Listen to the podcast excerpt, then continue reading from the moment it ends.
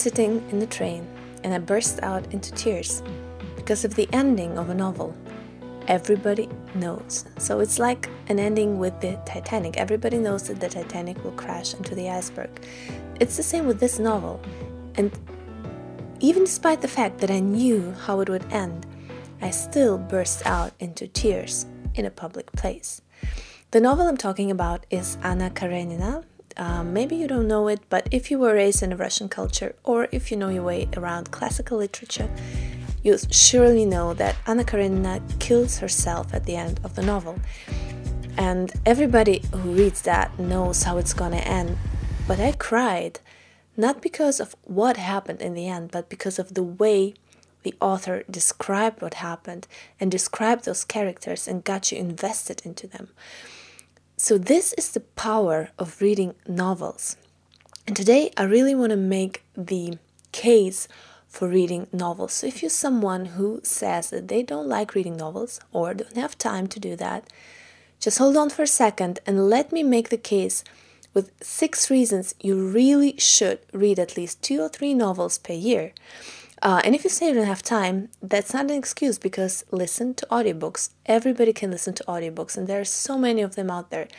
And if you're someone who reads nonfiction um, and you don't want to read fiction, that's a valid point because you want to learn things. But the experience of reading novels is completely different. It's not entertainment, not solely, of course it is, but not solely entertainment, not solely escape from your reality into another life and into another place it's so much more than that. So of course you should you should and you can continue reading nonfiction but reading fiction is a complete different experience emotionally and it will stick with you much much longer. But now let's just jump into those six reasons why you should read and let me explain in more detail. And i bet that by the end of this video you will want to read a new novel Number one, you can live many lifetimes. So, from reading novels, you will live in the souls and the hearts and the bodies of several different characters in several different worlds. If you want to live in the past or always wanted to live in the past, you can. If you want to have a glimpse into the future, at least at the future that um, authors imagine in their books, you can. Um, you will go to places where you've never been or maybe will never go because you don't have the possibility. And uh, you will meet people you might never actually meet, or people that are similar to other people that you might never actually meet. So, if you want to live several lifetimes, you sure should read novels because they say that experience in life makes you richer, but by reading novels, you get exactly that. I know that it's fiction, but it's still derived from real human experience. And if uh, authors do their research right, then they are pretty accurate about the places where they put their characters. Um, even with the small details, maybe even if you were like a tourist in this place, you would never notice those things that are in the novel. So that for example or um, yeah they're very accurate about the time. If they're historical novels they're pretty accurate about their research and the time they're writing in.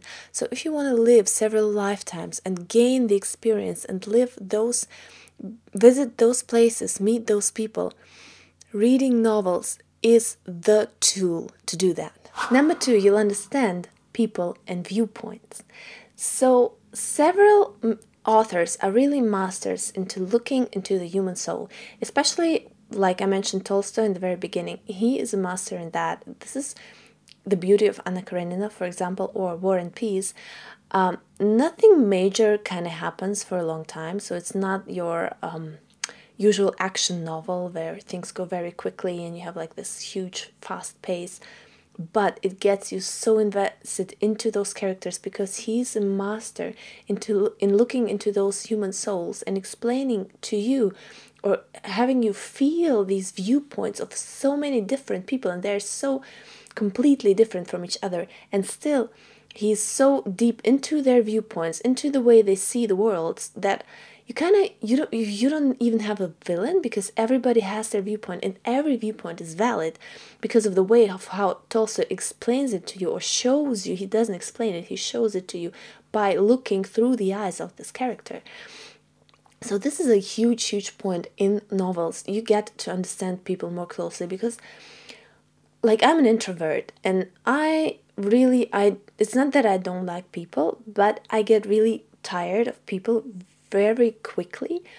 So, um, and all of us, we are all the same. We kind of in our own subjective viewpoint, and that's that's normal because we it's just us you know we we can we see the world from our viewpoint from our eyes the way we think uh, that things should work and reading novels will really it will widen your horizon of how people look at the world and that not everybody thinks the way you do and um, yeah it's sometimes it's quite hard to understand viewpoints that are contrary to what you think but reading novels will open to you a whole new world of how people think and why they think the way they do and help you understand the people around you. So, this is something that's really important with novels. It brings you closer to people and helps you understand other people. And it will also give you insight into other cultures you don't understand because being raised in our own culture is a huge thing. We don't we kind of underappreciate that. We just think that people are like when we're born in Europe and we have the western western culture, we think that everything should be that way and that's normal for us. But being in other cultures, we start to realize that okay, other things are normal for other people. And learning through novels, you will understand the way other cultures see the world and it will help you widen your horizon. Things you cannot identify with will surely be open to you and you'll start to understand different people, different cultures, different viewpoints. Number three, you will learn new things. So, um, by reading novels, you will definitely learn new stuff. Like, um, for example, I read or heard Passenger Number 23 by Sebastian Fitzek. And let me tell you, I learned so much about cruise ships, and I kind of feel like I don't want to get on a cruise ship anymore. but every time you read a novel, you learn new things about reality, like tech- technicalities, engineering, medicine. Um, you also learn language better to understand language and grammar. And the more you read novels, the more you start to um, learn new idioms, no, new uh, things of how you could, of how other people speak, for example dialects accents and so on so by reading novels you kind of you learn the language better uh, when i was a child i read so many novels and books and it helped me be very good with language. I don't have any problem writing anything letters um, some official documents nothing at all because i understand language very well through reading. And I, as a child especially you mostly only read novels and entertainment. Um, yeah so you always learn new things. And the benefit is as well that you um, you get to remember them for a longer time because they're embedded in the story so they stick with you better than just reading facts for example. Number four understand yourself better. So by identifying with the characters in the novel and by um, following them through their journey and being put in their shoes you start to wonder about yourself. You start to wonder whether uh, how you would react in those situations for example. What would you do? How would you decide which decision would you make? And on the other hand you also learn about yourself by your own emotional reactions to the things that happen. Like when i cried in public after anna karenina killed herself I learned something about how I feel and what I think about life, or uh, reading The Handmaid's Tale actually read it when I was pregnant, which might have been a mistake, but um, yeah, it kind of brought something up inside of me that I didn't realize was there, that I felt for my unborn child, for example, because of the way that they um, pictured the pregnancy there and her losing her child to other people and so on.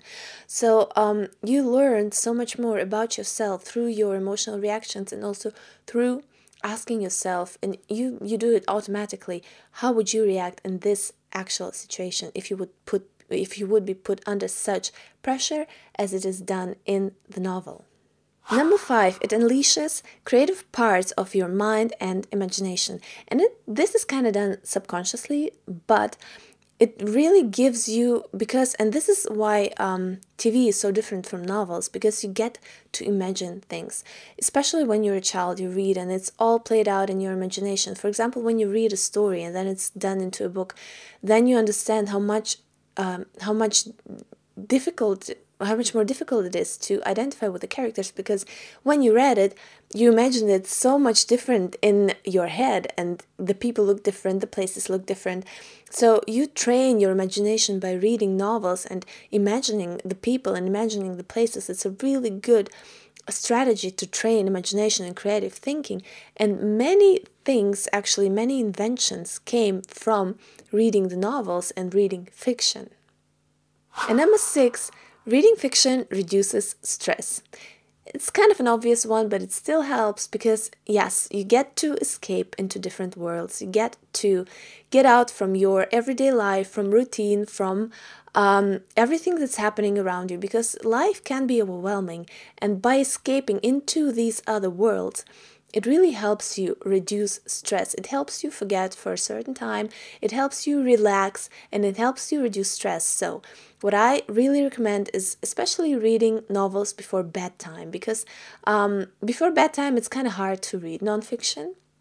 Uh, and it's quite difficult to concentrate, but it's really good to escape into another world, read something, and reap all the other benefits that I just told you. All the other things like uh, learning about new people, learning about new things, understanding yourself more, living different lifetimes. This is such a great thing. So I really recommend start reading novels, even if it's one chapter before you go to bed, or even if it's one chapter while you're commuting from work uh, back home or from home to work. Just start doing it. Just start listening to novels, reading novels, and you'll see how much your world will explode with new things, new realizations, and you will really widen your horizon with that. And if you're interested in dark dystopian fiction or techno thrillers, you're welcome to check out my fiction. I'm writing under the pen name of DF Wink, and I wrote, I started writing the Prometheus dystopian trilogy. You can get my prequel novella Shanaki's Tale for free on my website dfwink.com, and you can buy my book uh, on Amazon and everywhere where you can find books. So I'll be happy if you could check that out. Don't forget to like the video and subscribe, and I'll see you next week.